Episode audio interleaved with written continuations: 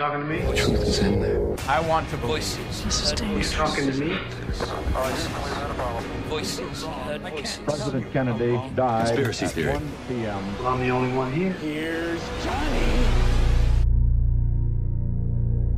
No dia 8 de julho de 1947, a Força Aérea Americana emitiu um comunicado no qual afirmava que tinha sido encontrado e recuperado um disco voador que tinha caído perto de um rancho localizado em Roswell, na região do Novo México.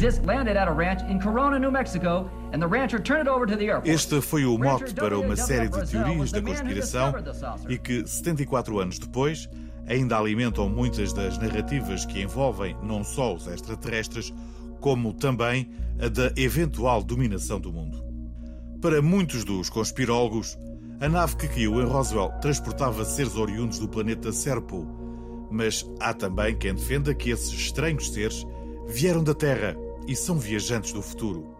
Seja como for, a narrativa mais comum e aquela que dá aso à maioria dos discursos refere que após uma primeira reação, os americanos recuaram na apreciação dos factos e tentaram encontrar outra explicação para o que de facto aconteceu. Na verdade, quer os destroços da nave, quer os corpos dos ETs recolhidos, foram transportados para a Área 51, onde tudo foi estudado minuciosamente. Foi estabelecido um acordo de cooperação com essa civilização e foi graças a ela que os Estados Unidos conseguiram uma série de progressos tecnológicos. Smartphones, computadores, televisão, circuitos integrados e jogos de vídeo e, sobretudo, o laser são o resultado prático dessa cooperação. Com efeito, o laser é fruto de pesquisas interplanetárias. Pode tornar os dentes mais brancos, remover tatuagens, corrigir problemas de visão, derreter plásticos e metais e ainda bloquear armas bélicas.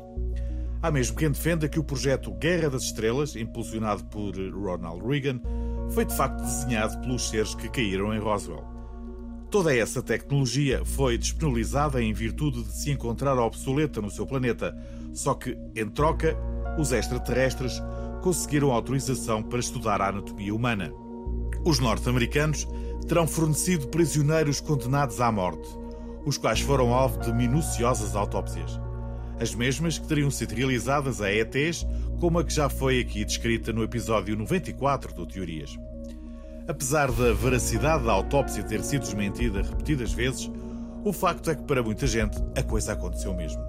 No dia 6 de maio de 2015, cerca de 6 mil pessoas pagaram qualquer coisa como 350 dólares, cerca de 311 euros, para poderem ver as imagens de um suposto corpo de um extraterrestre que tinha sido encontrado em 1947. Quiero invitar a todos mis amigos del Claro a ver esta investigación extraordinaria que realizamos, donde se demuestra que sino al menos cuatro naves cayeron eh, cerca del laboratorio atómico de Nuevo México, Los Álamos. A conferência Be Witness, organizada por Jaime Mawson, decorreu, claro, em Roswell e pretendia mostrar as evidências recolhidas pelo piloto da Força Aérea Bernard Ray no local do acidente.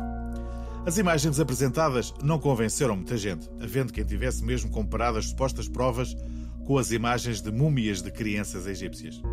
Apesar disso, há muita gente que continua a acreditar que a verdade está oculta a algures. Uma verdade que tem sido habilmente escamoteada pelas autoridades americanas.